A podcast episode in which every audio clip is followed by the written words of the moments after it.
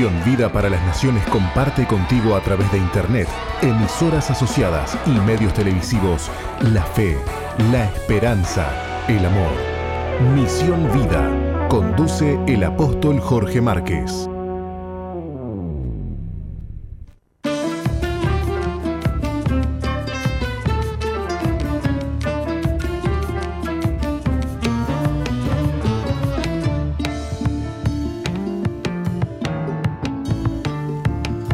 Muy buenos días, bienvenidos a Misión Vida para las Naciones. Un gustazo saludarles a esta hora de la mañana desde Montevideo, Uruguay. Alegres, felices, contentos, agradecidos a Dios a pesar del frío y la neblina que ha habido en esta mañana y que todavía se cierne sobre, sobre la capital de nuestro país. Pero bueno, poniéndole buena cara a este, a este frío que se nos adelanta, me parece, Roca. ¿eh? Lo importante es que no esté frío el corazón, eso es, eso es lo importante, ¿no? Que aunque haya frío afuera, adentro nuestro estemos eh, llenos de Dios, llenos del amor de Dios y que no nos enfriemos. La Biblia eh, en varias ocasiones habla acerca del peligro que tiene enfriarse, ¿no? De hecho, uno de los pasajes, mm, diría yo, más fuertes de la Biblia, en donde el Señor dice, por cuanto no eres ni, ni, ni, caliente, ¿no? Ni frío. Ni frío, sino que tibio, porque ya se fue enfriando el calor, eh, te vomitaré de mi boca, dice el Señor, ¿no? Terrible esta afirmación de Dios, porque bueno, al Señor le gusta que nosotros estemos definidos, calientes en el espíritu, que le amemos, que le sirvamos, que le sigamos. Y bueno, hoy la sociedad en la que vivimos eh, conspira contra todo esto, contra lo espiritual, contra la fe, contra la búsqueda de Dios. Toda la vida ha sido igual, no es que esto es nuevo, ¿no? Pero más que nunca tenemos que estar agarrados de la mano del Señor porque, bueno, los tiempos eh, del fin se acercan, Roca. Se acercan. Y bueno, y nosotros estamos disfrutando de aquí, eh, de este día especial que nos ha regalado el Señor. Eh, con nuestro, vamos a decirle, corresponsal desde España, porque él tiene buena información desde allá de aquellos lugares de, Europa, bueno, de, todo lo que refiere a lo que está aconteciendo por aquel lado. Así que queremos darle la bienvenida especialmente al pastor Carlos Reich en esta mañana. Bueno, en primer lugar, le demos la bienvenida a toda la audiencia. perdón, perdón. Este, ¿Qué le parece a usted, Roca? Perdón, yo empezó a hablar el pastor eh, Martínez y yo ya pensé que ya había dado un saludo a todos. ya estábamos en el segundo bloque. sí, sí. Eh, un saludo entonces para quienes están escuchando en Salto, en Florida, en Durazno, en Fraile Muerto, a través de Canal 8 de Durazno también aquellos que están conectados, aquellos que ingresan a la plataforma jorgemarquez.uy, que nos siguen a pesar de que están trabajando en alguna actividad o estén en cama porque estos tiempos les, eh, les ha costado no que se engriparan, eh, que están escuchando a través de la aplicación de SOFM 915, aquellos que están en Facebook a través de MBTV y SOFM. Bienvenidos a todos, también aquellos que están fuera de frontera en San Juan Argentina a través de Bles FM y están eh, escuchando este programa y aquellos que están en la ciudad, eh, en la mm, provincia de Jujuy, eh, a través de Radio Galax y Radio Cristiana, ambas FM. Bueno, sabemos también que hay mucha gente dispersa por el mundo que también nos sigue, ¿no? Que a veces nos manda saludos. Exacto. Un, un, abrazo especial para todos aquellos que están con nosotros en este día compartiendo el programa Misión Vida para las Naciones. Y ahora sí, le damos la bienvenida al pastor Carlos Reich, que eh, está con nosotros acompañándonos en esta mañana. Eh, listo ya y de manguita corta, por lo que veo, eh, con calor y aquí nosotros abrigados, aire acondicionado, mire lo que no, No, no, antes decíamos que envidia sana. Me viene, me viene una envidia santa, mire que ni le cuento. Ni le cuento. Bueno, usted me muestra esas remeras manga corta, esos calores. Yo me pongo a hablar del asado acá, ¿eh? De venganza. Mire, así, así se lo digo. ¿Cómo le va, Pastor Carlos Reich? ¿Cómo le va? ¿Qué tal, Martín Roca? Dios les bendiga, un placer. Bueno, aquí hemos, eh, gracias a Dios, eh, parecía que el verano se iba a adelantar muy fuerte, porque en abril hemos tenido unos días de 40 grados de calor y venía una sequía grande, pero resulta que ha llovido durante tres semanas, ha llovido impresionante lo que eh, y bueno, yo estoy contento porque es una manera de decirles a todos esos que hablaban del que tienen la religión del cambio climático que, bueno, eh, sí, hay cambio climático, pero mira, igualmente a todos, eh, no sé si recuerda que yo te conté de los aviones esos que están echando cosas en el aire para que no reventar las tormentas. Bueno, contento porque no pudieron reventar las tormentas y hubo, eh, hubo bastante lluvia. De hecho, esto es una información que me llegó de gente que fue a Portugal este fin de semana y en Portugal se habla de que se ha movido el anticiclón de las Azores. Las Islas Azores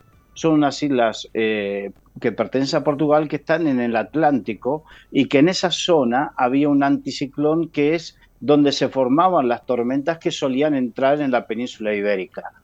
Y resulta que parece que se ha movido con todo esto que han echado y con todas esas cosas, han movido ese anticiclón y ahora mm, eh, parece que han cambiado ellos, han cambiado eh, no los portugueses, sino los que echan todas estas cositas por el aire, han, han, cambiado un poco el eje de la formación de las tormentas y, todo eso. Eh, pero ya te digo, estuvo lloviendo, ha llovido bastante y em, lo que sí, hace unos días ya empezó a normalizarse y eh, hay un dicho aquí en España, yo se lo he contado otras veces, que dice, hasta el 40 de mayo no te quites el sallo, significa no te quites el abrigo, es un abrigo que usaban las mujeres por debajo eh, de las faldas, y entonces, ¿por qué? Hasta el 10 de junio se calcula que siempre eh, no empezaba el calor digamos que la primavera eh, es una primavera muy corta que dura hasta el 10 de mayo, hasta el 10 de junio y ahí empieza mm, prácticamente el calor. Y ahora estamos en más de 30 grados de calor, eh, por eso la manguita corta y, las bermudas, no te quepa la menor duda. bueno, bueno, pero bienvenido, bienvenido sea. Eh, ¿Y cómo está el clima social, el clima político, el clima económico por esos lados, Carlos? Bueno, bien convulso porque resulta que hace poco, el 28 de mayo, hubo elecciones eh, no generales, elecciones a las comunidades autónomas y a los ayuntamientos. Entonces, y el partido del gobierno, que está en el gobierno, en esa coalición, se ha dado un, batacazo, se ha dado, le han dado un palo de los buenos, pero esos de, que hacen historia. De hecho, eh, esta formación Podemos, que es una formación eh, neochavista, eh, ha desaparecido en muchos sitios y ahora se está digamos, los restos se están reuniendo en otro partido que quieren poner que llama Sumar.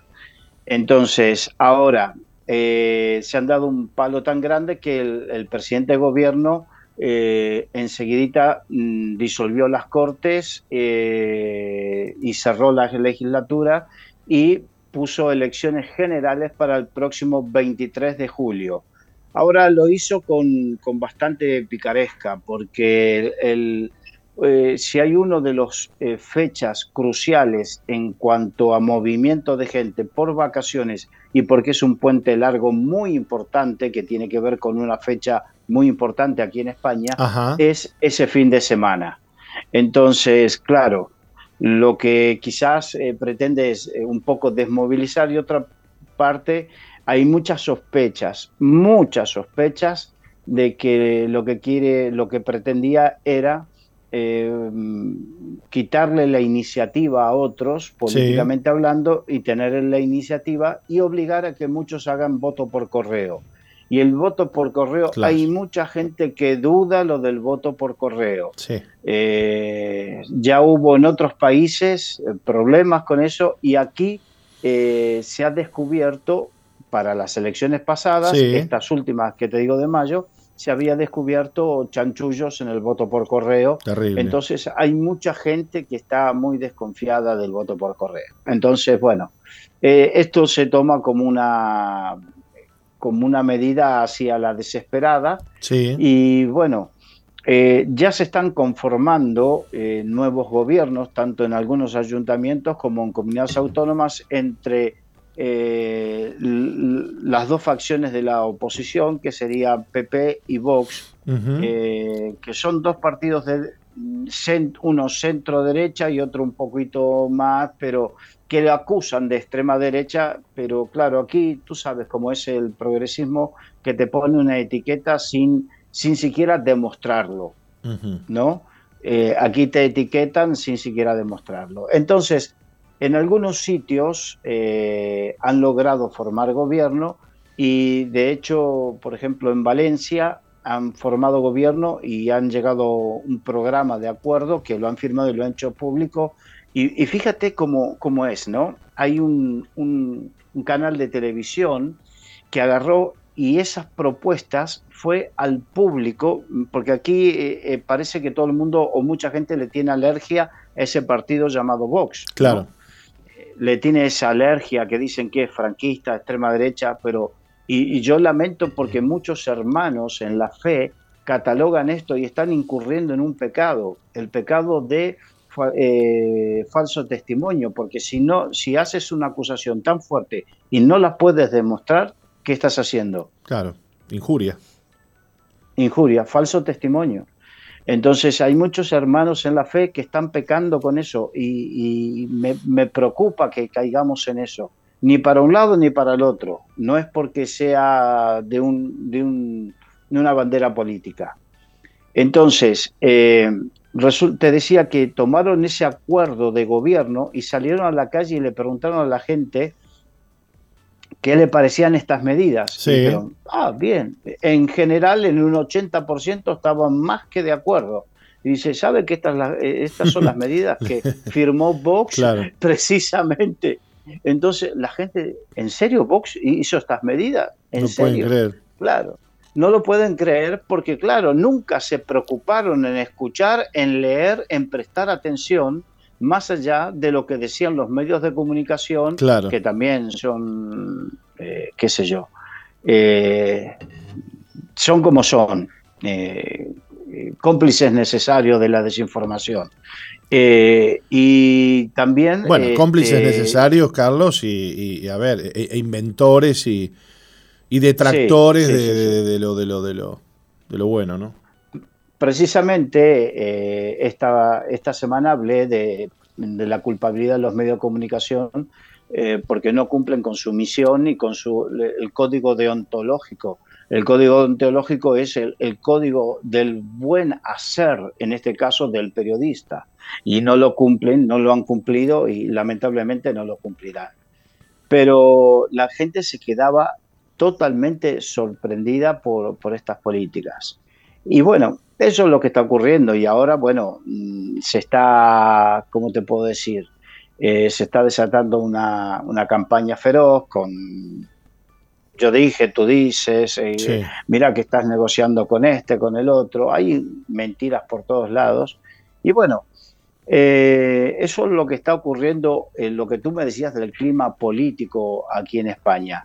Mientras tanto, eh, claro, mm, recordemos que hay cosas que suceden también en Europa, porque España pertenece a la Unión Europea y la Unión Europea dicta políticas que en algunos casos son también eh, eh, con un efecto que tienen en cada país.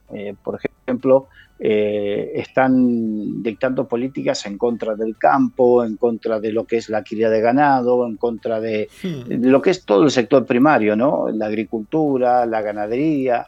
Y entonces están dictando todo ese tipo de cosas y bueno, este, todo eso afecta en gran manera porque España es en gran parte eh, proveedor de alimentos para el resto de Europa y alimentos de calidad. Eh, eh, por, la calidad y porque España cumple con los requisitos fitosanitarios que pide la Unión Europea. Mientras tanto, hay países que están ingresando productos favorecidos por la Unión Europea, como Turquía o como Marruecos, que no cumplen con los requisitos fitosanitarios. Entonces, eh, el campo español está, y el campo italiano y, otros están compitiendo en eh, desigualdad de condiciones porque mientras ellos le piden una serie de requisitos fitosanitarios, la competencia, en este caso estos dos países que te acabo de nombrar, o Sudáfrica también, que traen fruta de Sudáfrica, no cumplen los requisitos fitosanitarios y sin embargo los dejan entrar. Entonces eso es lo que está sucediendo también. Y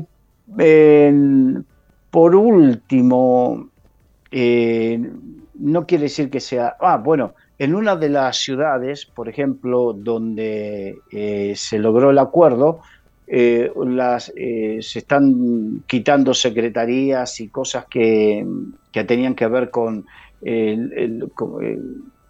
las subvenciones al movimiento LGTB y, al, y al feminismo y se están poniendo secretarías, se están eh, haciendo secretarías y algunas se las están dando a los de Vox, que tienen que ver con la familia, que tiene que ver con la educación que tiene que ver. Entonces, eh, está habiendo una serie de, de, vuelco y de momento, de momento, no, no quiere decir que voy a poner la mano en el fuego por esta gente, pero de momento, por lo menos lo que vienen anunciando eh, es vuelco hacia la sensatez. ¿Me, me comprende? Sí, que es eh, acciones de apoyo a la familia, acciones de apoyo al necesitado, por ejemplo, eh, tantas operaciones, hormonizaciones y que esto que el otro. Eso lo está llevando a cabo, perdón, Vox, digamos. Sí, Vox. Eh, y resulta que lo que están queriendo es quitar algunas de esas cosas y ese presupuesto ponerlo para que la atención de, dental de los niños entre en el, sistema de, la seguridad social. Claro. Eh, creo que es más importante eso que lo otro, ¿no? Eh, entonces, por eso te digo, estamos hablando de cosas de sentido común, de sensatez. Y bueno, eso es lo que está ocurriendo. Y por otro lado, y aquí ya vamos a otro, eh, otra cosa. Tú hablabas de, la de ser, de tener un mismo, de no ser fríos, ¿no? Sí. Eh, Sabes que mm, yo eh, tengo un amigo que es un pastor que estudió en el seminario, fue profesor de, de, griego antiguo. Ajá. Y me encanta escucharlo porque se aprenden cosas muy bonitas. ¿eh? Por ejemplo, viste cuando la Biblia dice sean, que seamos de un mismo sentir. Sí. En el griego antiguo, en el griego original dice que seamos de una misma temperatura. Mira vos. Que, que el corazón tenga la misma temperatura. Eh, eso, viste que tú decías eh, de frío o caliente, porque viene de ahí el, el sentido, ¿no? Mira vos. Y es, bonito a veces aprender algunas cosas que te dan una, forma de entender mejor la, escritura. Y esto lo voy a traer porque, eh, lo quise traer porque el 10 de junio sí. Em, el sábado, este, el sábado pasado se, hizo España Oramos por ti. Es algo que hace unos años se impuso un día de oración por España, donde a veces en un acto público afuera, este año en Madrid, en, otras ciudades han permitido, pero en Madrid no nos han permitido el gobierno eh, hacer un acto público. Entonces tuvimos que hacerlo en una, en una iglesia este, dentro de una iglesia y lamentablemente me, vine con un... Qué, qué, qué, pluralidad, qué apertura ¿no? que tiene el primer mundo, ¿no? Eh, es verdad, eh, en este caso todos los años habían permitido hacer algo público. Este año se pidió un sitio y dijeron, no, ese sitio está ocupado. Y entonces se dieron varias alternativas, eh, se pidieron sitios alternativos y no hubo ninguna respuesta por parte de, la autoridad encargada de darlo. aquí en Madrid, porque después en, en otra ciudad de España se hizo comúnmente en todos lados, eh, en la calle.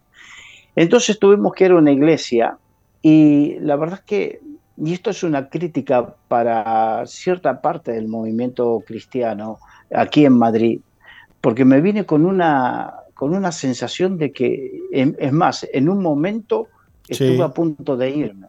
¿Por qué? Porque eh, resulta que eh, un pastor al que quiero mucho, pero dijo, eh, claro, fue un, show, eh, ¿cómo te puedo decir? eh, con pantallas, luces, música de primera, pero faltaba la esencia. Era el día de oración por España. Claro. Teníamos que orar. Y que me venga el pastor a decir, vamos a un grito, júbilo. Y dice, porque clamar significa gritar. Y yo me quedé y dije, sí, clamar significa gritar en una petición, en una oración, donde tú vuelcas lo que hay en tu corazón. Y entonces estamos homosexualizando a tu hijo, eh, a tu nieta, porque en, los colegios, y, tú lo único que se te ocurre es un, grito. Eh, estamos en una situación eh, crucial, clave, y lo único que se les ocurre es traer, porque dentro del programa trajeron a dos influencers, dos mujeres que son influencers, una, una chica que lleva poco tiempo en el Evangelio, pero claro, como es medianamente conocida, yo decía, pero no, gente que no ha aportado nada, no sé si me entienden. La culpa no la tiene la chica. Sí, por supuesto. La culpa la tiene la quien la puso ahí en ese momento, eh, en esa circunstancia, porque estamos hablando de el día que dijimos vamos todos los cristianos juntos a orar y a clamar por España. ¿Cómo se, eh, se, frivolizan las cosas, no? Se van Exacto. Y ahí vamos a lo de la temperatura. Ahí vamos a lo que tú decías, de ni frío ni caliente. Entonces, que no perdamos, por favor, el fervor. Eh, la Biblia dice que seamos fervientes en el espíritu. Y ferviente no significa estar gritando como loco, o, ferviente significa que nuestro corazón tenga la misma temperatura que el corazón de Jesús. Sí, sí, sí, sí, sí. Y que tengamos el mismo sentir que hubo en Cristo Jesús y que tengamos, eh, que, podamos latir con el corazón de Dios eh, y que nos interese. Están haciendo cosas terribles, sacando leyes terribles y no tenemos, he llorado y, te puedo asegurar que llevo una semana triste, entristecido por esto, porque no tenemos otra cosa para ofrecerle al Señor que influencer o un gritito. Y no tenemos un altar de oración donde derramar nuestros corazones delante de Dios pidiendo perdón por, las, eh, por lo que se hace, eh, pidiendo, Señor, transforma las cosas. No hay. Y esto lo cuento porque eh, tú me pediste cómo es el ambiente, qué está sucediendo en España. Y también lo cuento para que no, no perdamos la visión y no perdamos en ningún sitio. Por favor, está bien que, seamos positivos, que veamos las cosas con fe, pero todo tiene su tiempo. Hay un tiempo para el júbilo, pero hay un tiempo para el llanto. dice, todo tiene su tiempo, tiempo de reír y tiempo de llorar todo tiene su tiempo y debemos entender cuál es el tiempo para cada cosa. Y si las leyes y las cosas están tan mal, es tiempo de orar, de, clamar, es tiempo de ayunar, es tiempo de derramar nuestros corazones. Entonces, eh, bueno, y eso es lo que quería contarles en esta hora. Bueno, Carlos, Dios te, te fortalezca, te bendiga en esta lucha y que levante... Sí, perdóname, perdóname, es que esta semana me siento como vos que clama en el desierto. sí, sí, pero te, animo, te animo con... me tomo la, la, licencia de, alentarte. Mientras que hablabas recordaba... ¿Te acordás esa palabra que el Señor le da al profeta y le dice, mirá que siete mil no han doblado sus rodillas ante Baal ni le han besado, ¿no? Este, sí, sí, sí. Dios tiene pueblo, Dios tiene remanente que ora ahí y que, y que, va a bendecir esa tierra, ¿no? No me cabe ninguna duda, no me cabe ninguna duda. Lo único que sí, eh, este movimiento de España oramos por ti que surgió como, eh, como eh, precisamente una esperanza de, para buscar la unidad y para buscar lo común, lo que nos une, ¿no? Eh, hay muchas cosas que nos pueden separar, doctrinales o lo que sea, pero lo común, lo que nos une, juntarnos y dilapidar la oportunidad de esta manera es duro. sé que hay mucho, eh, entristece, sí. Creo que hemos, eh, que hemos perdido un día maravilloso que Dios nos daba en una circunstancia crucial para hacer algo diferente. Dios bendiga a España, Carlos, que Dios bendiga esa tierra y, y a las iglesias que las levante, ¿no? Y que no trancen este, para que no se conformen a esta sociedad, a este siglo, ¿no? Que no tomen la forma de Exacto. esta sociedad y este siglo, sino que puedan tener la forma de Cristo, el carácter de Cristo, la mente de Cristo. Exacto. Eh, ya te digo, esto fue específicamente aquí en Madrid. En algunos sitios seguramente fue diferente, fue más como tendría que ser. Eh, lo que te eh, he hablado, te he contado, es en el contexto exclusivamente de, de Madrid. Claro, claro, claro, claro, claro. Ahí en Madrid. Bueno, Carlos, un gustazo tenerte como siempre. Un abrazo grande a la distancia y ya, bueno, nos, nos veremos en algún momento en persona, ¿eh? Sí, sí, sí, seguramente. Un abrazo para ustedes, Dios les bendiga y hasta pronto. Dios te bendiga, Carlos. Bueno, vamos a la pausa, Roca querida. Bien. Mientras tanto, la gente puede comunicarse con nosotros al 094-929-717 en este día frío aquí en Montevideo, pero con ganas de que Dios nos hable, de que Dios nos, nos, nos toque en este día y nos bendiga. Esa es nuestra esperanza. ¿eh? Ese es nuestro clamor y por eso se abren las puertas del programa Misión Vida para las Naciones. No sé si tenés algo para comentarnos, Roca, si no nos vamos a la pausa. ¿eh? No, vamos, vamos a la pausa y Perfecto. volvemos. Vamos. No cambies la sintonía. Enseguida regresamos con Misión Vida.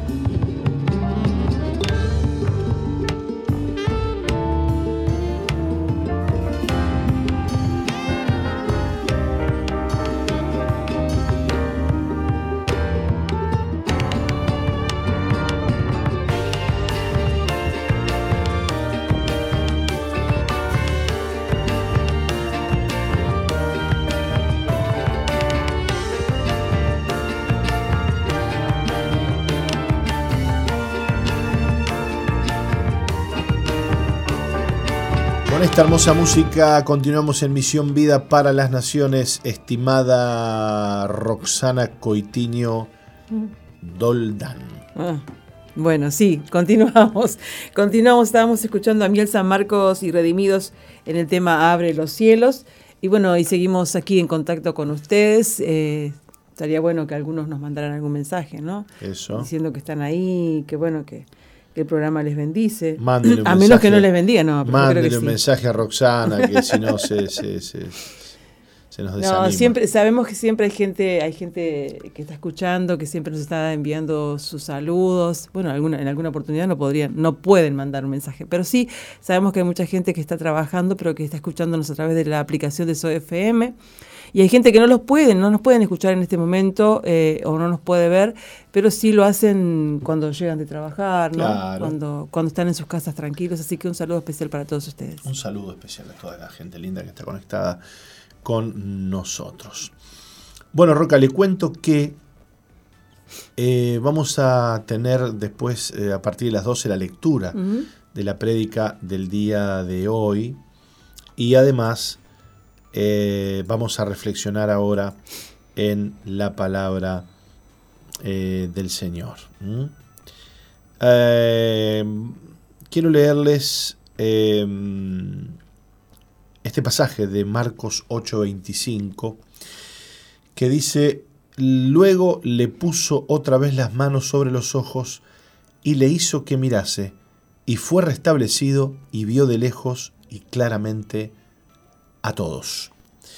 Nos cuenta Neil Anderson, quien es de, de donde extraemos, el autor de donde extraemos esta reflexión de este día, Roca. Ujú. Dice, una de las mayores crisis personales que he enfrentado giró en torno al asunto del perdón y un miembro de la junta directiva del ministerio.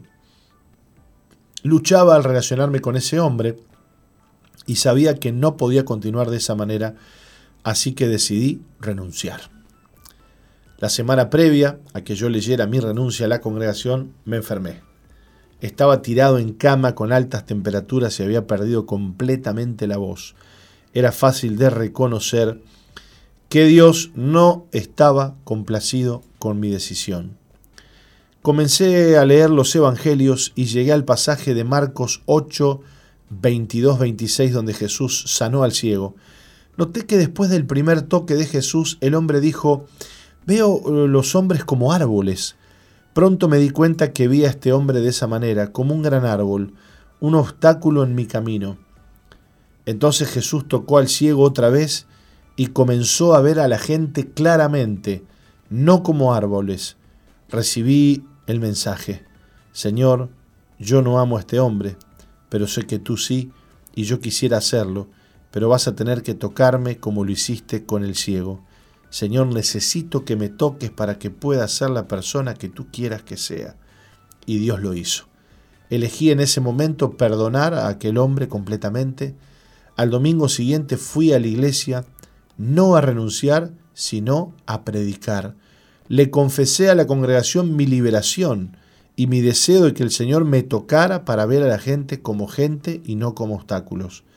Al final del sermón invité a todos los que deseaban un toque del Señor Pronto el frente y los pasillos estuvieron repletos de personas. ¿Quién crees que fue uno de los pocos que no pasaron? Hasta donde sé, el hombre nunca cambió, pero yo sí. Y le doy gracias a Dios hasta este día, que caí enfermo en cama para hacerme el pastor que él quería que fuera. Si me hubiera salido con la mía, probablemente estaría actualmente fuera del ministerio. Y, con rencor en su corazón. Qué tremendo, ¿no? Sí. ¿Cuánta gente decide renunciar al llamado de Dios porque no está dispuesta a cambiar? Y algo que, que, tenemos que entender, Roca, es que Dios no va, no le vamos a torcer el brazo a Dios, mm. ni vamos a cambiar a Dios. Los que tenemos que cambiar somos nosotros, ¿no? ¿Cuánto, no sé si nos cuesta muchas veces ver el hecho de que Dios mismo, nos, Dios mismo nos mira a nosotros, siendo como somos, con nuestras fallas, con nuestras estupideces, y sin embargo nos mira con amor, y si fuera por Él y nos pusiera un dedo encima, nos aplastaría. Pero no lo hace porque nos ama y porque, bueno, tiene un plan perfecto con nosotros y porque envió a su Hijo a morir por nosotros. Y si Él, siendo Dios, nos mira y nos ama, ¿cómo nos podemos dar el lujo de mirar a una persona, de, de, reprocharle lo que nos hace o lo que nos deja de hacer, eh, de, tenerle rencor, de no mirarla con los ojos con los que Dios nos mira a nosotros, ¿no? Claro. No, y, otra cosa que me, me, me da escosor, me da, me da me preocupa es, ¿no será que, ¿no será que yo no estoy escuchando a Dios? Claro. ¿No será que, cómo es posible, ¿no? Que Dios tenga que llegar al punto de enfermarme? O de, o de no, no que Dios me enferma, me corrijo, Dios, que Dios permita Permite.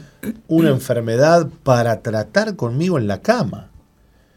Yo le digo, yo quiero decirle hoy al Señor, Señor, líbrame de que yo no te escuche, ¿no? Mm, mm que yo pueda oírte, que pueda saber qué tengo que cambiar en mi vida. No quiero ser duro, no quiero este, tener dureza en mi corazón de tal manera que de repente Dios me esté hablando y yo no lo estoy escuchando, ¿no? Esto es, es terrible.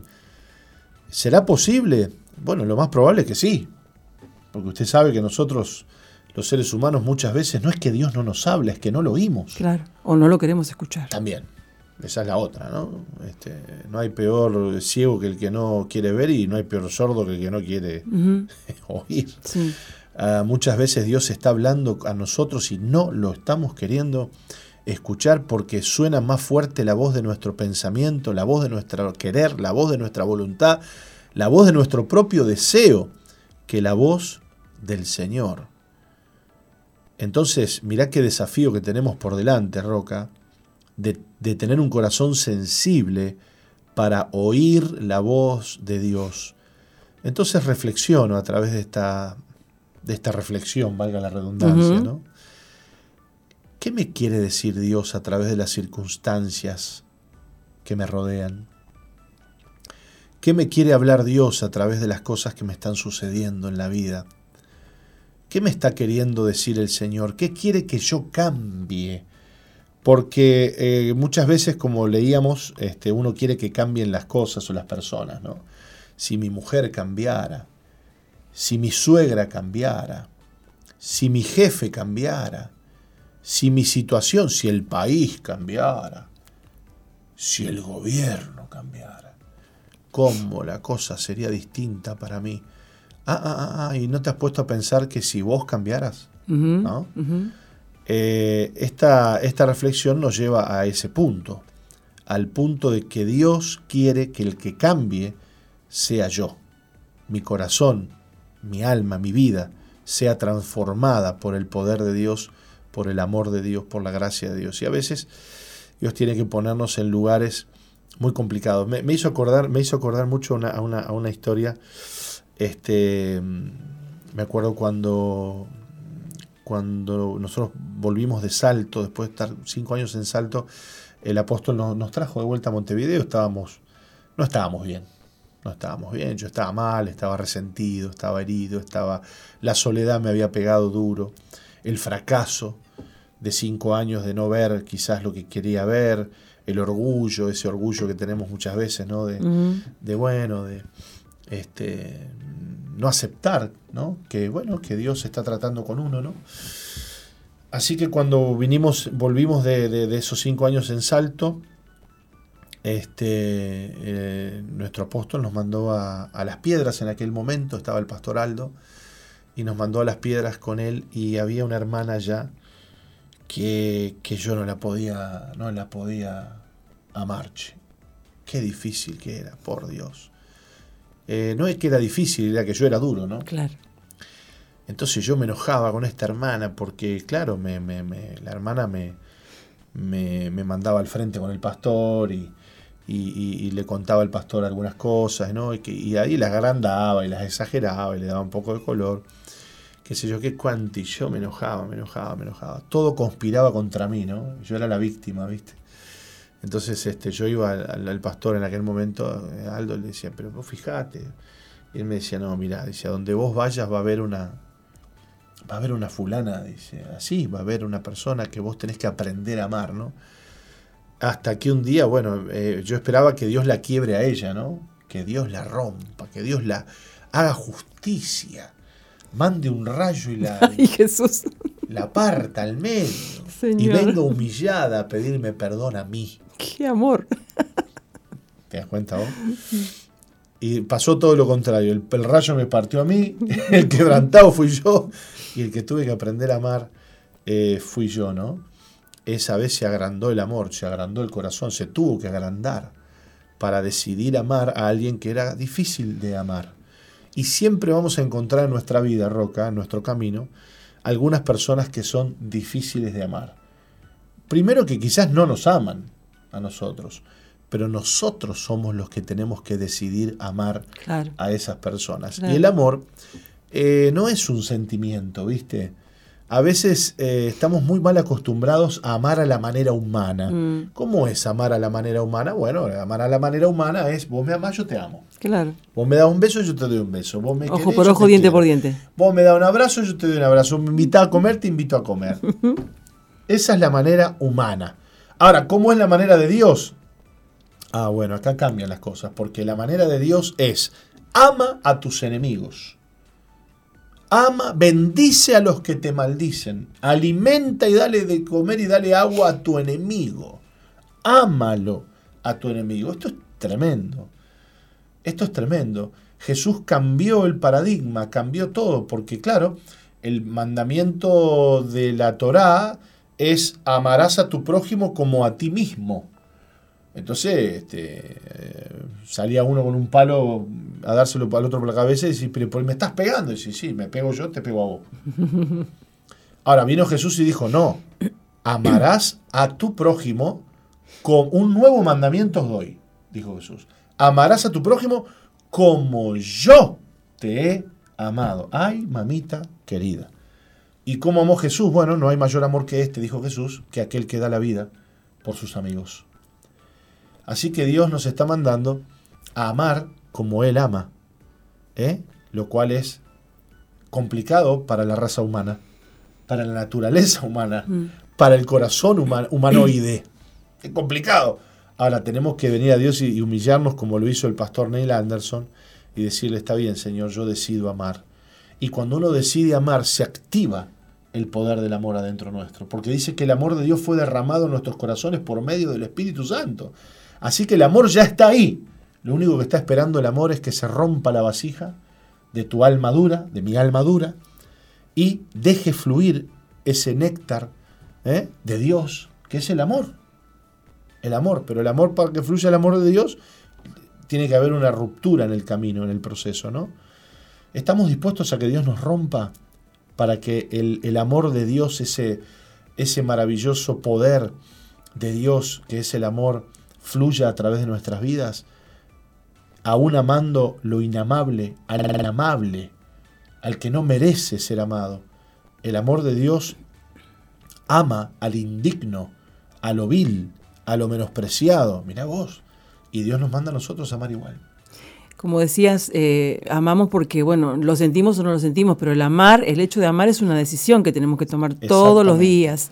Mirar a la persona y decidir amarla, mirarla y decirle, Señor, la veo como tú me ves a mí, siendo pecadora, siendo que te fallo todos los días, me estás mirando con ojos de amor y yo tengo que ver a esa persona. Y, no es fácil, pastor. Y no. No es fácil, porque muchas veces miramos a alguien que, bueno, que vemos que está haciendo cosas mal, que, que, está equivocado y, y, nos da la, esa, nos da esa esa, esa, y que no retribuye. Claro, no, nos da esa de, tomar la posición de criticar, de, de tener eh, preconceptos de esa persona, de mirarla con malos ojos, pero no, no tenemos que ser así. La Biblia dice que sin santidad nadie verá al Señor y una manera de, buscar la santidad del Señor es hacer lo que Dios nos manda hacer, de ser como Él es y, y, como Él es Dios de amor, nosotros también tenemos que tener ese amor en nuestros corazones, porque no lo vamos a ver al Señor. No. A veces le digo a una persona, si vos no amas a esa persona que estás odiando, te vas a morir mañana y no vas a ver al Señor, te vas a ir al infierno, claro. porque no estás amando. Qué terrible, ¿no? Mm. Ahora, fíjate vos, Roca, que a veces el amor es probado eh, por fuego, ¿no? Porque uno a veces creemos que hemos decidido amar. Entonces, bueno, voy a amar, voy a amar, voy a amar a ese hombre, a mi padre, voy a amar a mi padre que nunca me abrazó, lo voy a ir a ver, le voy a decir, papá, te amo, y voy a ir a darle ese abrazo que nunca le di, y yo lo voy a amar porque el Señor me manda, y ahí vas vos a amarlo, ¿no? Hola, hola, hola, hola, hola, hola. Hola, papá, hola, hola, y papá, una piedra. Mm. Un árbol ahí plantado, una cosa, una madera. No te abraza, no te da piola, no te responde. Y vos empezás adentro, yo sabía. ¿De qué me sirvió? ¿Para qué vine? si yo esto y si yo lo da, ah, bueno, bueno, pero para qué era amor de que era, era de plástico el amor que, que, te ibas a tener. Si lo vas a amar, lo vas a amar así como es. El que ama no espera recibir nada a cambio. El que ama, ama. Ama, simplemente, nada más. Este, no está esperando que lo abracen, no está esperando que la persona responda a ese amor que vos le, le estás dando. Y ahí es donde radica nuestro error muchas veces y nuestro desánimo, ¿no? en que, comenzamos a esperar, decir, bueno, ya la, amé, lo amé, yo ya hice esto, ya, ya hice lo otro, a ver ahora qué va a pasar, pa, pa, pa, pa, pa, pa, pa, pa, ¿no? Y nos empezamos a desanimar porque tenemos expectativas que no debiéramos tener, ¿no? Y, eh, bueno, y, y en definitiva cuando uno ama, uno ama no en función de la persona a la que está amando, sino en función a Dios. Entonces, cuando uno ama, uno no espera de la persona que ama, espera de Dios. Cuando uno ama, confía en Dios. Cuando uno ama, espera en Dios. Cuando uno ama, soporta en Dios. Cuando uno ama, ¿eh? cree en Dios. Y Dios hará y dará el fruto, la respuesta, la cosecha de ese amor que vos le estás dando a esa persona. No esperes de la persona la recompensa, espera de Dios. Dios es el que va a recompensar el amor que vos le das a esa persona. Aun cuando quizás esa persona nunca te devuelva absolutamente nada. Mira lo que te voy a decir, Roca. A veces amamos a alguien que nunca nos ama, pero Dios se encarga de que cosechemos ese, ese amor que le dimos a este, lo vamos a cosechar de otro. Claro, claro. Otra persona va a venir a darte lo que te tendría que haber dado este. Dios nunca te va a dejar sin recompensa. Dios va a usar a otro, Dios te va a dar en otro. Vos decís, pero tanto que amé a esta gente, tanto que le di a esta gente. Bueno, y no, no, recibiste nada. Gloria a Dios. Cuando vayas a otro lado, cuando Dios te ponga en otro lugar, cuando Dios te lleve a otra tierra, cuando Dios te desafíe con otra cosa, vas a recibir la recompensa y la cosecha de todo lo que diste allá. Allá no te dieron nada, pero acá te van a dar. Acá te van a bendecir. Acá vas a cosechar el amor que diste. Porque el amor nunca se queda sin retorno. Y a la prueba me remito. Jesús nos amó, dio la vida por nosotros. Y a lo suyo vino y los suyos no le recibieron. Jesús murió siendo ignorado. ¿Sí o no? Sí. Pero recibió su recompensa. No de los de la época, no de los suyos en ese momento, de los que vendrían después. ¿Se da cuenta? A veces amar no trae recompensas inmediatas. Ni, siquiera se, apegan las recompensas a, cuestiones geográficas. Ah, yo amé acá, quiero que me den acá. No, vos amaste acá, vas a recibir allá. Vos amaste acá, vas a ser recompensado allá. Jesús amó, amó su, ciudad, su Jerusalén, su pueblo, su gente, los amó, los amó, los amó hasta el final. Y lo, lo mataron. Pero después dice la Biblia, que vio linaje y verá linaje, dice el siervo sufriente. Isaías habla de esto, Isaías 53, el siervo sufriente, y después verá linaje. Y bueno, eh, no en su tierra, no en su momento, porque en ese momento él tenía que sembrar, él tenía que morir, pero luego recibió recompensa. Así que no te canses de amar. Sé como Dios, seamos como Dios. Y si me falta amor, pedile a Dios lo que pasa es que a veces no es que no, nos falta amor, nos falta rotura, nos falta, nos falta, nos falta quebrarnos. Eso es lo que nos falta para que el amor fluya a través de nuestra vida. Vamos a la pausa, Roca. Cuando volvamos estaremos leyendo para la audiencia eh, la prédica titulada Mujer Virtuosa. Opa.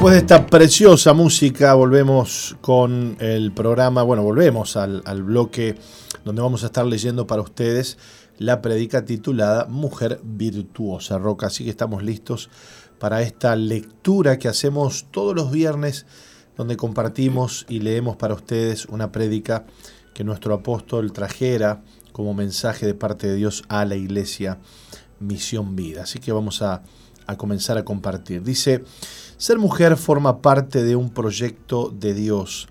Desde el momento que un óvulo es fecundado en el vientre de una mujer comienza un proyecto divino. Comienza una vida independiente de la madre. Se pretende que el embarazo es un grave problema y que la mujer debe tener la libertad de abortar cuando en realidad no corta un embarazo, sino que corta una vida. Lo tengo que decir una y mil veces, el aborto es un asesinato y es el peor de los asesinatos porque una cosa es asesinar un delincuente y otra cosa es asesinar un hijo. Y más si es un hijo que todavía no sabe hablar y no ha hecho nada malo. Simplemente porque una mujer considera que ese hijo es un estorbo en sus planes. No se trata de un derecho personal del individuo, no se trata de la libertad de la mujer para abortar. Yo creo que la obra más perfecta de una mujer es llevar un hijo en el vientre. Traer al mundo un hijo o una hija es una preciosa responsabilidad y Dios se la ha dado a las mujeres porque no sé si los hombres aguantarían tanto dolor.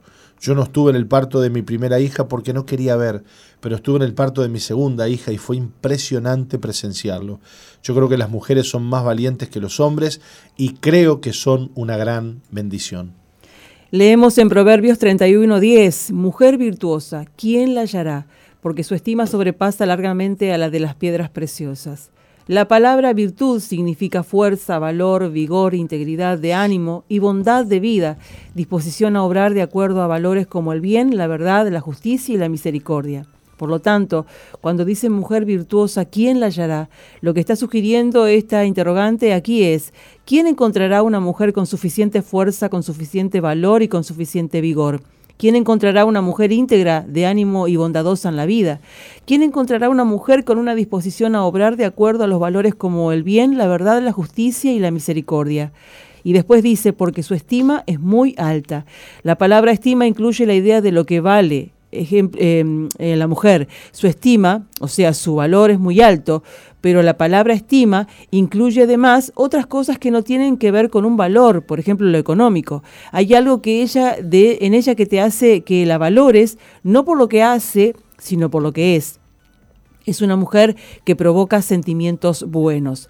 Para saber qué es una mujer y qué es un hombre, vamos a seguir la Biblia, porque ella me dice la verdad acerca de quién es una mujer o un hombre. Se necesitan mujeres virtuosas en el planeta Tierra. Lamentablemente, los hombres no hemos colaborado mucho para que las mujeres sean lo que deben ser. Hemos rechazado y despreciado a la mujer. Me viene a la memoria algunas jóvenes que su papá o su mamá no querían que naciera y lamentablemente para ellos nacieron. Y yo digo, gloria a Dios que nacieron. Qué gran, qué gran oportunidad de Dios para el mundo el nacimiento de una mujer. Dios decidió hacerle a Adán una ayuda idónea, así que creó a la mujer para que fuese una compañera que deleite a su compañero, que lo ayude y lo acompañe. Y en función de eso, ella recibe estima y es valorada. Doy gracias a Dios por la esposa que me dio. El orgullo más grande que yo tengo es cuando oigo a algunas mujeres decirle, pastora, yo quiero ser como usted. Por ello concluyo que la virtud genera estima. Dice la Biblia en Proverbios 31 que el corazón de su marido está en ella confiado. La mujer virtuosa es fiel. Muchas mujeres han venido llorando a contarme cómo su marido la golpea, le grita, le insulta. Le digo que lo deje, pero ella lo quiere salvar y lo perdona una y otra vez. El hombre no quiere perder a esa mujer. Él está perdido, pero no la quiere perder. He conocido drogadictos que ya están al borde de la muerte y se encuentra con una mujer a la que se le despierta amor y misericordia en el corazón y se juega la vida por ayudar a ese hombre. Como que esa mujer es un cable a tierra. Eso es una virtud muy grande que he visto en las mujeres y no lo he visto tanto en los hombres. Dice el pasaje bíblico que mencioné que el corazón eh, del hombre está en ella confiado. Por supuesto que no estoy generalizando porque no todas las mujeres son fieles, aunque en general yo encuentro más fidelidad en la mujer que en el hombre. Fidelidad en todo, incluso lo sexual, y también el hecho de permanecer en casa. He visto mujeres tan sumisas y tan obedientes a su esposo y el marido es un desastre. Eh, es muy violento, pero ella va a hacer lo que sea para que no se ponga violento. No te estoy diciendo que eso es lo que hay que hacer. Hablo de las virtudes que tienen algunas mujeres. Dios sabe la paciencia que me ha tenido mi mamá. Ella nunca se cansó de mí. Hay padres y madres que han eh, que han echado de la casa a su hijo o a su hija porque no lo aguantan más. Encontré en las mujeres una virtud extraordinaria que tiene que ver con la fidelidad, la paciencia que me ha tenido mi señora, la paciencia que me han tenido eh, a mí muchas mujeres de la iglesia que trabajan conmigo, dice el apóstol. Trabajar conmigo no es fácil. Qué lindo es que el esposo ve en su esposa esa virtud y él está confiado en ella. Las mujeres tienen la virtud de cuidar cada detalle. El versículo 15 del capítulo 31 de Proverbios dice, Se levanta aún de noche y da comida a su familia y ración a sus criadas. Tal vez dirás, chocolate por la noticia, cuando el niño o la niña se enferma se despiertan llorando por la noche, ¿quién se levanta, el papá o la mamá? Cuando yo era chico, en invierno, nos cuenta nuestro apóstol, sufría mucho de anginas. Recuerdo a mi mamá levantándose de noche a ver si yo tenía fiebre y me decía, ya va a pasar. Bendigo a Dios por la ternura que puso en la mujer. Lo que tú haces no es en vano, mujer. El versículo 21 dice, no tiene temor de la nieve por su familia, porque toda su familia está vestida de ropas dobles. ¿Quién se preocupa, quién se preocupa que estén bien abrigaditos los nenes, los hombres o las mujeres? Ellas se fijan bien cómo están vestidos los hijos y aún los nietos. Salen a hacer compras buscando la ropa que le haga falta y que le guste. Qué lindas las mujeres. Se los digo de nuevo para que se valoren, aunque de ustedes se sienten como aunque ustedes se sientan como un estropajo, pero ustedes han sido creadas por Dios para anunciar sus virtudes. Recuerdo cuando a la noche nos íbamos a la cama y hacía mucho frío. Yo ni quería entrar en la cama porque estaba helada y mi mamá iba al cuarto y nos planchaba las sábanas. Los hombres tenemos que valorar lo que vale cada actitud que las mujeres tienen por sus seres queridos, porque para Dios tiene mucho valor. Quizás tu familia no valora lo que haces si eh, ni te lo agradece, pero Dios sí te valora y te lo agradece, porque Él quiere que haya en la tierra esa virtud, que haya en ti, porque esa virtud es luz. Esto incluye a la defensa de la verdad y la justicia, el más desamparado. En cada familia hay alguno que es más dejado de lado y otro más valorado, algún hermano, algún hijo, y entonces la mujer es más susceptible a esos detalles. Dice el pasaje de Proverbios acerca de la mujer que se levantan sus hijos y la llaman bienaventurada, y su marido también la alaba. Había un chico que era malo y perverso, así fue hasta que entró a los hogares Veraca y se enderezó. Fue entonces cuando comenzó a apreciar a su mamá. Y es que antes su mamá era un estropajo. Hicimos pasar a las madres para orar por ellas y pasó la mamá del joven. Entonces el hijo vino por detrás y la abrazó y lloró y la bendijo.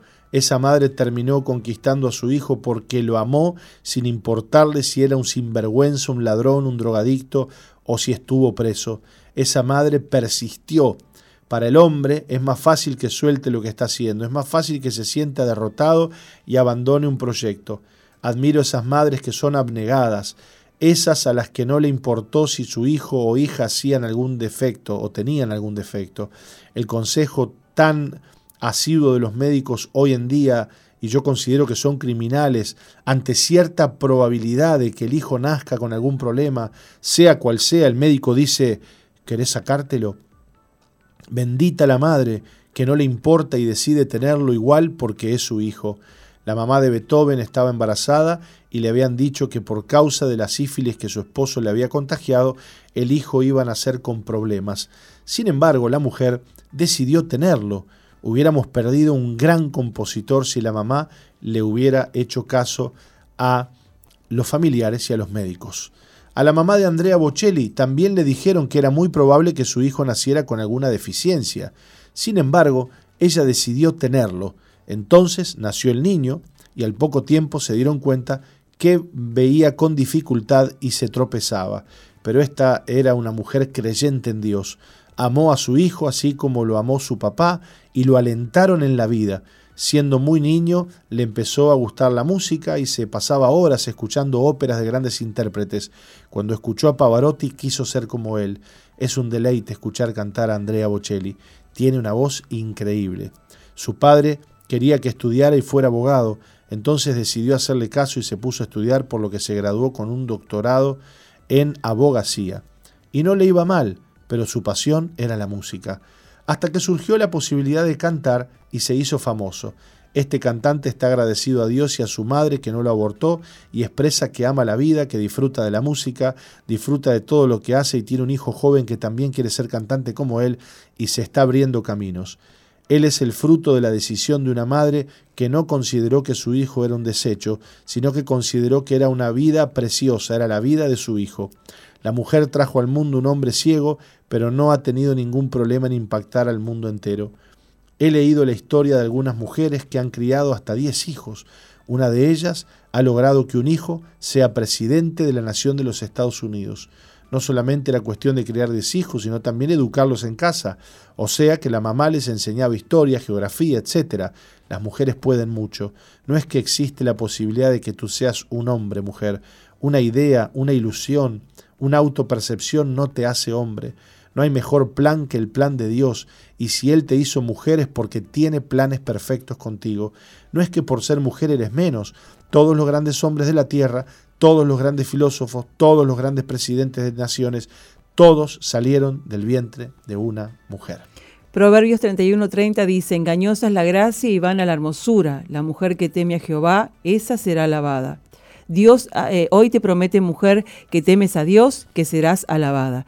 Quiero bendecir a las mujeres porque Dios las creó así como eres. El plan de Dios no solo es que seas mamá, hay muchas mujeres que han bendecido y bendicen al mundo y no son mamás. No se han casado, no son fértiles, pero son una bendición en el mundo. Yo estoy rodeado en la iglesia de mujeres que me ayudan y me bendicen tanto. Proverbios 31 comienza diciendo, mujer virtuosa, ¿quién la hallará? No dice esposa virtuosa, tampoco mamá virtuosa. No necesitas tener hijos para ser una mujer virtuosa. Dios ama a la mujer porque ha querido pintar un paisaje bonito en el planeta Tierra con la presencia de ellas. No quiero ni imaginar cómo sería el mundo solo con hombres. Qué aburrido sería eso. Qué lindo es ver a un hombre y una mujer luchar juntos, trabajar juntos, apoyarse el uno al otro. El mundo va a cambiar con las mujeres que tienen temor de Jehová. Esa mujer será alabada. No es lo que lograste aprender ni lo que lograste decir o hacer, sino lo que el Espíritu Santo puede hacer a través de tu vida y a través del sexo que Dios te ha dado. Mujer, Dios te ama mucho. Oro por esas mujeres que están eh, padeciendo rechazo o que están padeciendo por causa de historias vividas y están cansadas de luchar. Oro por esas mujeres que han sido despreciadas por el solo hecho de ser mujeres y no solamente por los hombres, porque hay madres que desechan a su hija por el solo hecho de haber nacido mujer. Si hay alguna mujer que está en conflicto, si está angustiada, porque no se ha sentido valorada por la vida, por papá o por mamá, o por el esposo o por los hijos, esas personas no han apreciado lo que tú eres. Quiero decirte que el único que tiene ojos perfectos para verte es Dios, y Él te ama. Dios te ha creado y no te ha desechado. No digas que nadie te, te va a amar porque eres fea, porque Dios no hace personas feas. Esa solo es tu percepción. No puedes vivir como, que te, como porque te miran o piensen de ti. El hombre que Dios ha creado para vos te va a amar profundamente así como eres. Yo me enamoré del pelo de mi esposa. Hubo un tiempo que Marta no quería ponerse de novio conmigo, no quería saber nada conmigo. Y cuando ella era joven tenía un pelo largo y bien pesado. Y yo miraba ese pelo y decía, ay Dios mío, si yo pudiera tocarlo. Soñaba con el pelo de Marta. Empecé la facultad y el primer año de arquitectura nos enseñaban a pintar y nos mandaban a comprar pintura y pinceles. Voy a una tienda, le pido que me muestren pinceles, por ahí agarro un pincel y tenía un pelo tan lindo como el de Marta. Yo me, la pasaba, me lo pasaba en la cara y decía, qué suavecito, qué lindo, ¿cuánto cuesta? Era caro, valía mucho porque era pelo de Marta. No te hagas ningún problema que Dios tiene. Ya la persona que te va a amar, con que le gustes aquel que Dios tiene para vos, es suficiente. Bueno, Roca, estamos leyendo para la audiencia el mensaje titulado Mujer Virtuosa. Nos vamos a ir a, una pausita un poquito adelantada, pero tenemos el Fest tenemos muy buena música, así que no se vayan, ya volvemos para leerles la conclusión de este precioso mensaje. Muy bien. Esto es un roble. Esto es un roble.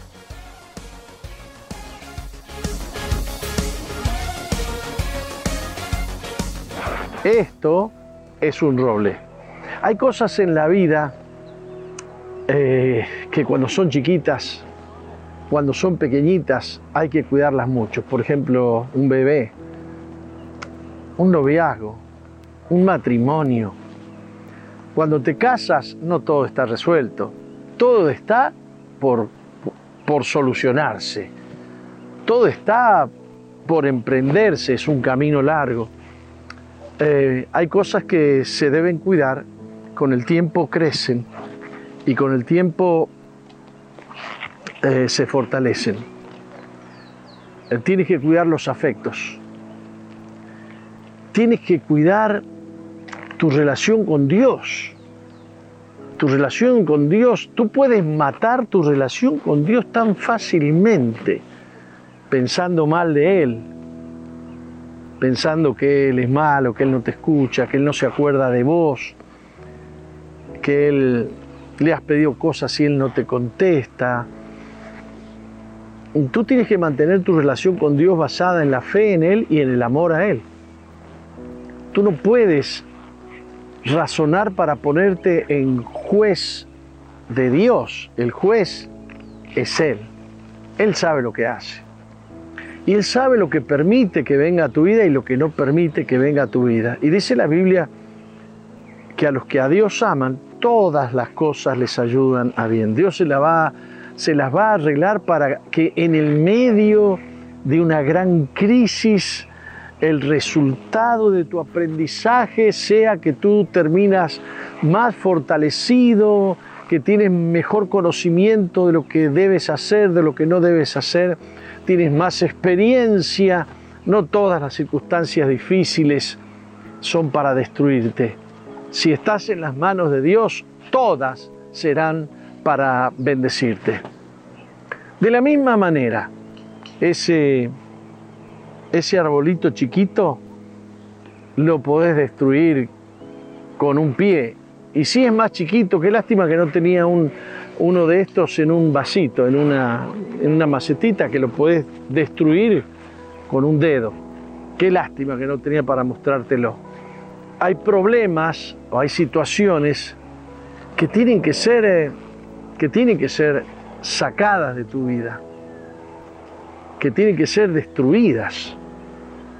Porque si tú no las destruyes cuando, cuando son chiquitas las situaciones, los problemas, las amarguras, los resentimientos, eh, ciertas cosas que tú no quieres hablar y dejas pasar el tiempo y dejas pasar el tiempo, se te hace más grande y se te hace más grande el problema. Entonces hay problemas, hay situaciones, hay resentimientos que se deben manejar cuando son chiquitos. Hay cosas que se deben hablar con, tus amistades, con tu esposa, con tu esposo, con tus hijos, cuando el problema es pequeño y no dejar pasar el tiempo. Dios te dé sabiduría para vivir, porque hay problemas que se hacen tan grandes que al final uno necesita una topadora para destruirlos. Ya no lo destruís con el dedo, ahora necesitas llorar mucho y mucho quebranto Así como el roble crece desde ser una plantita tan chiquitita hasta ser un árbol tan grande, tan frondoso, eh, los problemas pueden crecer mucho. El amor también puede crecer mucho. Si tú sabes abonar, si tú sabes regar, al amor se lo riega, al amor se lo abona. Hay cosas que deben crecer en tu vida y hay cosas que hay que erradicarlas, sacarlas de raíz. Si te acercas a Dios, la Biblia dice que Él nos da a nosotros sabiduría y nos da inteligencia para la vida.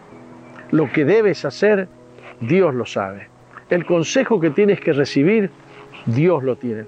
La puerta que no se te ha abierto y que tú no sabes qué puerta más golpear, Dios tiene puertas que tú no conoces. Y cuando Dios abre una puerta, nadie la podrá cerrar. Y cuando Dios la cierra, nadie la podrá abrir. Vení delante de Dios y decirle a Dios, Señor, te quiero conocer. He hablado de ti, he pensado de ti, me han hablado de ti, pero yo quiero conocerte a ti personalmente. Quiero que estés aquí en mi corazón. Te aconsejo que busques una Biblia, te aconsejo que nos escribas al WhatsApp que aparece en pantalla, que nos conozcas a través de las redes que aparecen ahí en la pantalla. Soy Jorge Márquez. Dios te bendiga.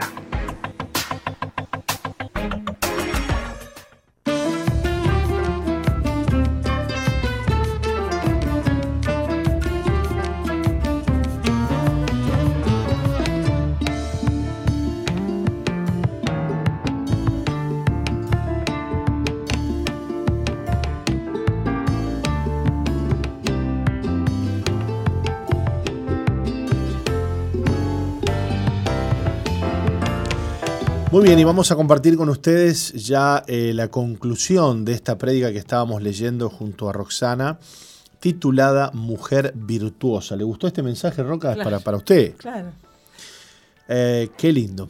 Vamos a, a leer la conclusión que dice así. Sé que hay mujeres que sufren, yo sé que hay mujeres que quieren colgar los guantes, hay mujeres que necesitan recibir aliento de parte de Dios porque están cansadas, agotadas, se sienten despreciadas y desvalorizadas. Visita a esas mujeres, Padre, consuela sus corazones. Tú borras hoy esas historias vividas que no las dejan avanzar. Tú has venido a destruir la obra que el diablo ha planeado para que se sientan hastiadas de la vida y aún de ellas mismas. Algunas de ellas han pensado en morir, pero tú has venido para darles vida, Jesús. Haz una oración conmigo y dile a Dios, Señor, gracias por amarme. Te pido que te lleves mi carga y mi aflicción. Tú eres mi Dios y mi sustentador, tú me has creado. Tú has puesto virtudes tuyas en mí. Descanso en ti, Señor. Te doy gracias porque puedo dejar eh, delante de ti toda mi carga, mi tristeza, mi opresión y mi fracaso. Haz de mí una mujer nueva, limpia mis pecados, instálate en el trono de mi vida, te lo pido en el nombre de Jesús. Declaro que soy hija tuya, creada por ti en cada detalle de mi cuerpo y de mi vida. Tú lo has diseñado todo tan perfecto. Padre, eh, te doy eh, gracias en el nombre precioso de Jesús. Amén. Y amén. Amén. Bueno, Roca, esta prédica, preciosa prédica, mujer virtuosa, ustedes la pueden inclusive ver en, el, en, el, en, el, eh, en la plataforma Jorge Márquez Uy. Allí se alojan todas las transmisiones, todas las prédicas, los testimonios, el contenido que genera eh, la Iglesia Misión Vida para las, las, Naciones y el apóstol Jorge Márquez. Allí ustedes pueden ir y bueno, van a encontrar seguramente esta prédica Mujer Virtuosa para que la puedan escuchar cuando quieran y compartir, ¿por qué no también? Eh? Claro, claro. ¿Mm? Bueno, muy bien. Eh, vamos a tener con nosotros eh, en este día a Isabel García.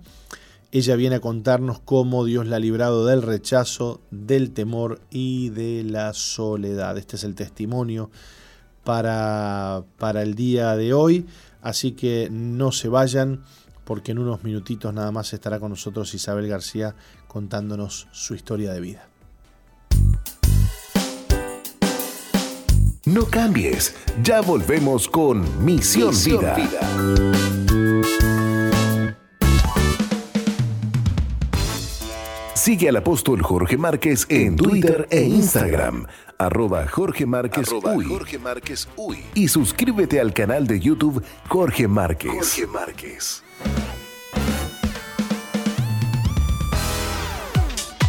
MBTV, Televisión para las Naciones. Excelentes contenidos para todo público. MBTV. Ingresa a nuestro website www.misionvida.org y cliquea. En TV en vivo.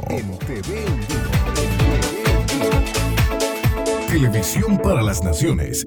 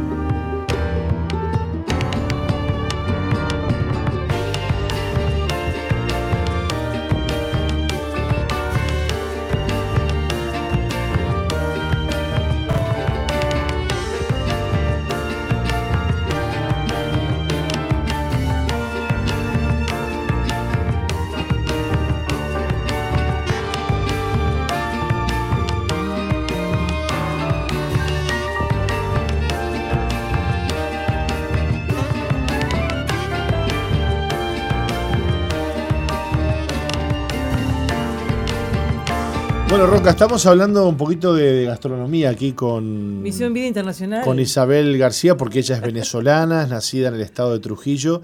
Y yo ya le dije que tiene, tiene cara de que cocina bien. Y efectivamente nos ha dicho que cocina muy bien. Nos ha traído aquí unas, unas donas de regalo de, de Donut City. ¿eh? Vaya, vaya, vaya a visitar Donut City que, que va a comer buenas donas este, por allí. Bueno, ¿cómo le va, estimada Isabel? Dios la bendiga, bienvenida. Bueno, muchas gracias por la invitación. Bueno, muy bien. Gracias a vos por estar aquí con nosotros. Sí, sí, gracias, gracias. Bueno, y le vamos a pedir a Roca que nos lea un poquito tu historia eh, y conversamos, ¿te parece? Bueno, muy bien. Isabel nació en Venezuela, en el estado de Trujillo. Eh, vivió junto a su madre hasta sus cinco años, nunca conoció a su padre ya que fue rechazada por él. Tiempo después su madre la deja junto a su hermana en la casa de sus abuelos, permaneciendo allí hasta sus nueve años. Su mamá solo podía ir a verlas una vez al año. Sus abuelos eran buenas personas, pero no eran afectivos. Su abuela estaba bastante enferma y su abuelo trabajaba muchas horas al día. No recibían ese trato afectuoso que necesitaban y el corazón de ella comenzó a llenarse de soledad y de temor. Sus abuelos eran católicos y tenían una visión de Dios y la Biblia como algo inalcanzable y misterioso. A los nueve años su madre las va a buscar y se, lleva se las lleva a vivir junto con ella. Para ese entonces eh, ella ya era una niña llena de temores y con tristeza en su corazón.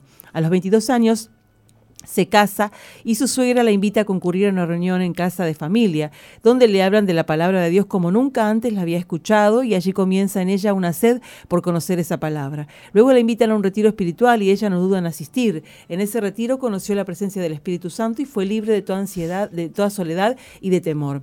Hace cinco años y cuatro meses que vive en Uruguay y actualmente es parte de la Iglesia Misión Vida, iglesia que conoció desde que estaba en Venezuela, dado que miraba las prédicas por televisión. Hoy Isabel mira hacia atrás y entiende que Dios la guardó desde su niñez, que le dio la bendición de tener una hermosa familia, la que ella no pudo tener desde pequeña, le dio un buen esposo, cuatro hijos y cinco nietos. Cree en la promesa de que ella y su casa servirán al Señor. Isabel ha sido testigo de los milagros y la bondad de Dios en su vida.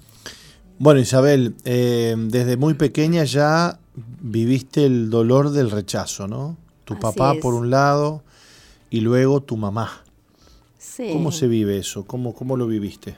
Bueno, sobre mi mamá en realidad no puedo decir que fue como rechazo en sí porque en realidad necesitaba trabajar para mantener a cuatro hijos. claro. Entonces tuvo que hacerlo, ¿ves? y ella en las vacaciones solamente este, podía visitarnos, era una vez al año, ¿verdad? Y era distante, era como de polo a polo, porque nosotros eh, estábamos en el occidente y ella fue a trabajar al oriente, en Cumaná, específicamente Cumaná. Este, bueno, sí, fui rechazada, fui una niña rechazada del vientre de mi madre. Mm.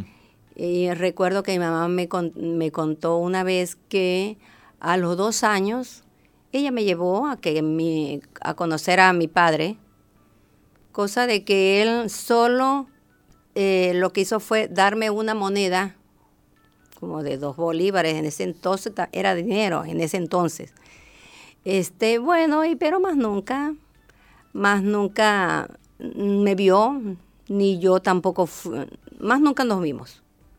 Nunca, nunca lo conocí. Mm. Nunca lo conocí. Y luego, bueno, este, dada la circunstancia de que ella tenía que ir a trabajar para mantener a cuatro hijos, este, la salida fue, bueno, este, dejarnos a, mi, a los dos últimos, que eran dos hermanas, con mis abuelos. En realidad, ella, mis abuelos eran unos señores mm, muy buenos, en realidad muy buenos. Estuvimos allí, de, recuerdo yo, de cinco a nueve años. Pero en ese entonces este, eran muy buenos, pero no eran esos señores que lo abrazaban a uno. No, no eran cariñosos. No eran cariñosos, sí, sí, no eran cariñosos. Este, las agradecí mucho porque en verdad nos ayudaron muchísimo. Pero, bueno, pero en realidad mi abuelita era, un, era un enfermiza, problemas de bronquios. Y mi abuelo, para mantener también toda la familia, tenía que ir a trabajar. Por lo tanto, nos criamos así, sin ese abrazo de un padre. Sin amor. Sin amor en ese... Yo creo que es como la época donde uno necesita más ese cariño. Porque yo recuerdo que yo iba al colegio y entonces este, eh, yo veía que los padres iban muchas veces con sus hijos y esas cosas, ¿ves? Y yo nunca tuve eso, aunque en realidad después de grande jamás me hizo falta. Yo no tuve, no tuve. Tuve a mi mamá que a los nueve años nos fue a, nos llevó a donde, donde ella estaba trabajando. Y bueno, y de ahí en adelante, bueno, este, estuvo, estuvimos juntos, pues, estuvimos todos juntos. Pero eh, en la época de, de mi niñez, lo, lo que recuerdo es eso, ese rechazo de mi padre que nunca lo conocí y esa falta de amor que necesita todo niño, porque en realidad es una cosa muy necesaria. Sin duda que sí. Y este rechazo mm, también trajo temores a tu vida, ¿no? Sí, eso es verdad. Tuvo, trajo muchos temores a mi vida, tenía miedo, tenía mucho miedo a la oscuridad, mm. tenía mucho miedo a, mm, este, bueno, a eso, a la oscuridad. Ese, siempre recuerdo que hasta grande yo tuve, y yo creo que es consecuencia de todo eso, este, tuve muchos sueños, sueños donde siempre estaba como en un cuarto a oscuras, ese cuarto, o sea, eh, sueños donde yo no encontraba nunca la salida. Ve, siempre, siempre hasta grande, mm. hasta grande supongo yo que no sé, en realidad... El mm, desamparo, ¿no? El desamparo, eso, sí, sí. supongo yo que todo eso era consecuencia de lo mismo. Claro. Sí. Ahora, Dios en tu vida, en, aquellos momentos, ¿había fe, había algo allí asociado con, con, Dios? Bueno, este, mis abuelitos, ellos, ellos eh, de la religión católica, católicos, yo recuerdo que mi abuelo todos los días hacíamos el rosario a las seis de la tarde. Recuerdo que hacíamos el rosario, nos reuníamos allí, pero algo que yo veía era que este, solamente la Biblia lo tocaba él. La Biblia la, agarraba era mi abuelo, la leía era él y él era el que nos... Pero yo siempre lo vi como algo misterioso porque este, él siempre decía, es el, el libro sagrado pero el libro sagrado era como que nadie más lo tocara. Mira vos. Sí, sí, no sé por qué. Siempre tengo ese recuerdo de él, pero sí nos reunía y bueno, hice la primera comunión como los católicos, me bautizaron, bueno, eso. Pero no es que no es que tuviste un encuentro con Dios. No, no, jamás. Y, bueno, lo cierto es que mm, eh, a, a, tus 22 años eh, te casás y tu suegra es la que te invita a participar de una reunión este, de, una iglesia evangélica, cristiana evangélica. Sí, era, no, nos reuníamos en una casa de una pastora, que decía, pastora María Peñalver, una mujer de mucha fe, porque había sido sanada del cáncer. Este, eh, eran reuniones en las casas, que iban los vecinos, pues los vecinos. Y mi suegra sí este, me invitó, yo fui y en verdad vi eh, esas ganas de conocer más de Dios. Me gustaba ir, me gustaba ir a, la reunión. Bueno, después de allí empecé a ir a una iglesia más grande, ¿verdad? Donde fui invitada, en ese tiempo fui invitada a un retiro. Sí retiro que siempre se hacía, así como lo hacen aquí también. Las, ok, esos retiros. Esa primera vez fue un retiro para mí una experiencia preciosa, maravillosa, porque este, verdad que vi, sentí eh, esa manifestación del Espíritu Santo en mí, me llenó, me sentí libre de todos temores, me sentí otra persona, fue algo muy hermoso en mi vida. Mm. Bueno, y, de ahí en adelante fui a muchos retiros allá en Venezuela. Me gustaba mucho porque, bueno, este, yo siempre decía, este, Espíritu Santo, lléname. Te anhelo, Espíritu Santo, conocerte. Eso era algo que yo anhelaba, lo quería. Bueno, y en realidad lo hacía. Este, me hacía reír, me hacía llorar, me hacía, bueno, muchas cosas y ahorita igualmente este, soy como muy sensible al Espíritu Santo de cualquier cosa. Mira, yo estoy como llena y me encanta eso. Qué lindo lo que estás contando, ¿no? Eh, esa falta de papá que tuviste, de amor, te la vino a dar el Señor. Sí, indudablemente eso me lo llenó el Señor, porque no tuve un, no tuve un padre eh, terrenal, ¿verdad? Sí.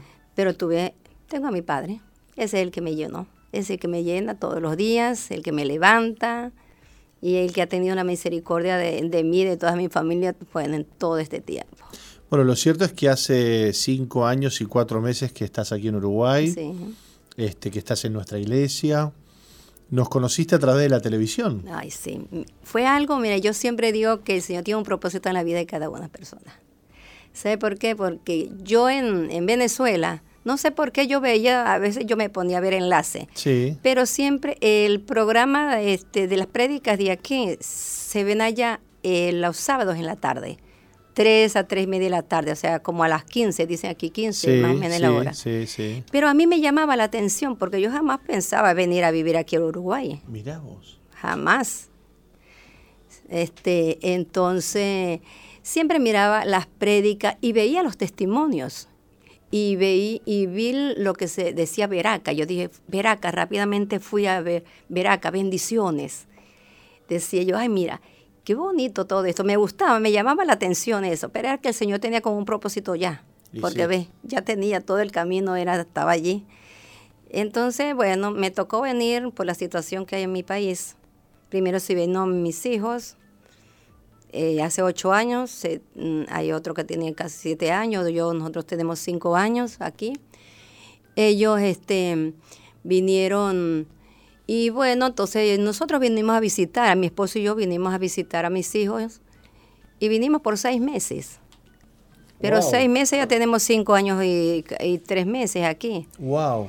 porque este y lo primero que yo hice cuando llegué aquí a Uruguay fue este mm, le dije a mi esposo eh, acompáñame al tener una semana aquí Sí. le dije acompáñame que yo quiero conocer la iglesia Misión Vida porque era algo que me que llamaba la atención y bueno llegué a Misión Vida un día miércoles que no había ninguna actividad por cierto y estaban creo pintando ese día y me dijeron, ay, no, hoy no, no, no nos reunimos, no hay nada ahorita.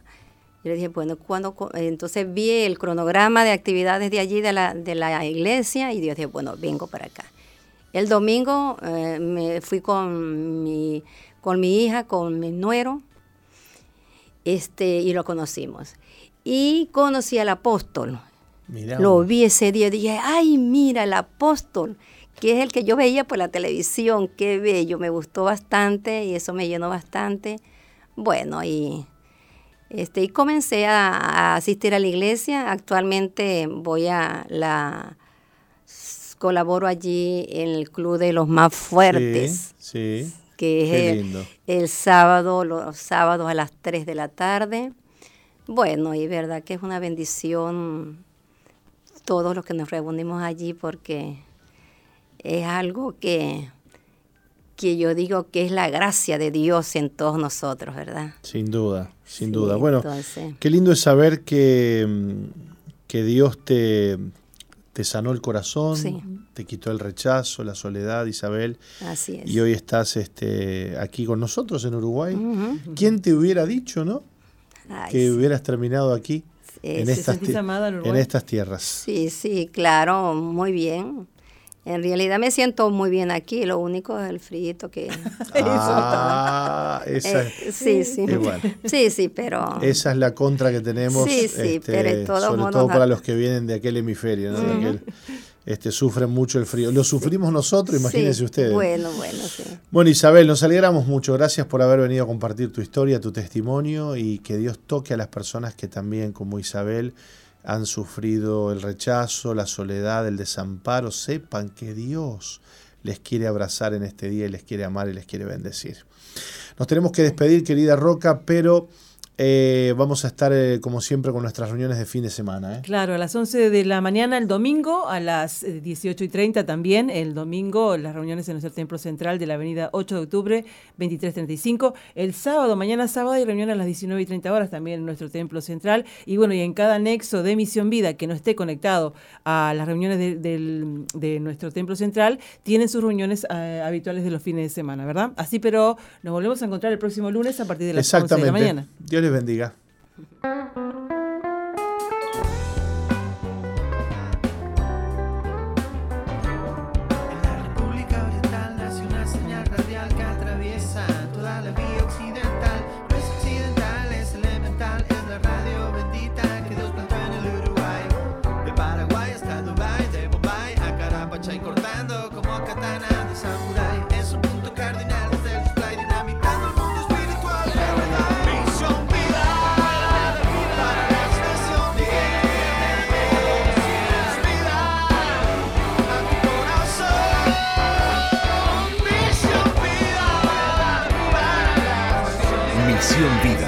Iglesia que Dios plantó en Uruguay para que juntos alcancemos lo imposible, presentó su programa exclusivo que conduce el apóstol Jorge Márquez